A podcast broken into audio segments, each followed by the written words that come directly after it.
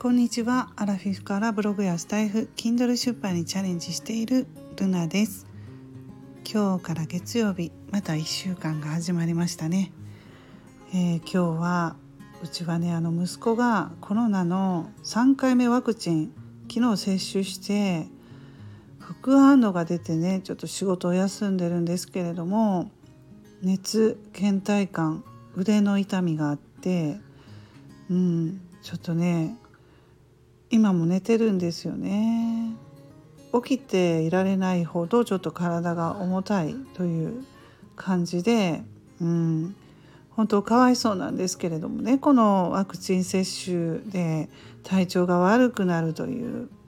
まあでもこれでまあ若い人は3回目でも終わりっていうようなことを言われてますのでね。テレビで見たんですよね。4回目は若い人はもう打たなくてもいいんじゃないかっていうふうに言っていましたのでね。うん。もうこれで3回目で終わってまあ一安心というところですね。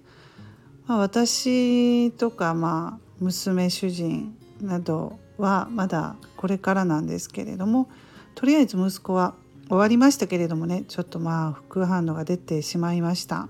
はい。そんなことで、まあ、月曜日が始まりましたけれども、えー、そしてねちょっとまあ最近の、まあ、日本経済っていうことで私もあのアラフィフ主婦なりに気になっててね YouTube を見たりしてるんですけれども中田敦彦さんのね YouTube 番組がものすごくあの分かりやすいのでねよくあの見てるんですけれども、まあ、日本円のピンチということではいあのちょっと勉強させていただいてたんですよね。今日本円のピンチ、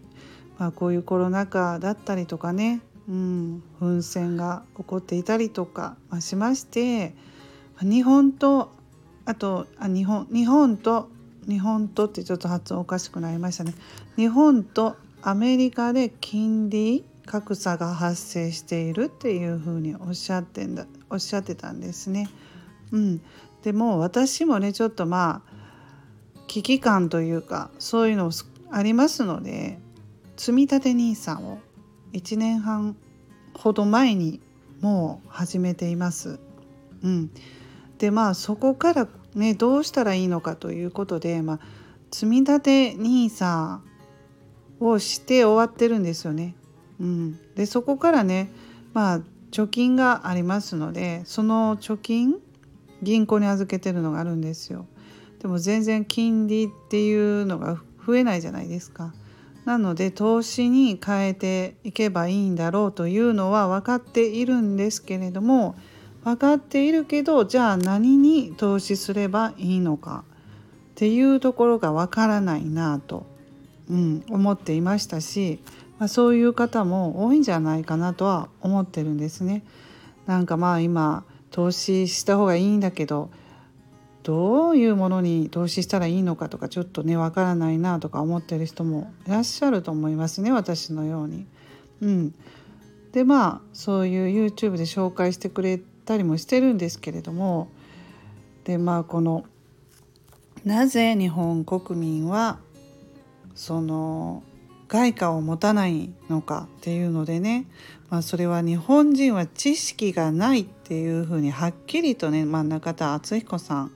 あの YouTube でおっしゃってましたね。危機感が薄いからだともおっしゃってました。うん。そうなんですよ。私もだから知識がないから分かんないんですよね。うん、その貯金があるけどそのそれをねちょっと一部投資にしたいけれども分かんないっていうところで本当に知識がないんですよね。日本人って。そう思いましたね、まあ、そういう勉強をしてこなかったからっていうのもありますしちょっとあの怖いというのはありますよね。投資って怖いっていうイメージが大きいんじゃないですかね日本人としては。そういうふうに思いましたね。うん。まあでもあのこれからは通貨を円だけで持たないっていうことでドルで持つようにということをまあ進めておられるような感じでしたねお話は。うん、まあ分かりやすいので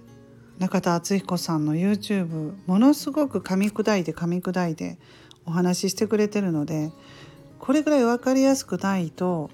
あのなんかもう難しい言葉を並べられてもねもう全くもう聞くことももうやめとやめておこうっていう感じで見ないですしね、うん、分かりやすい YouTube も今あるので、うん、そういうのも見てね勉強していこうかななんて思いました。概要欄の方にあの YouTube、えー、リンク貼っておきますのでよろしければご興味ある方は見てください。ということでねなかなかちょっと厳しい状況はも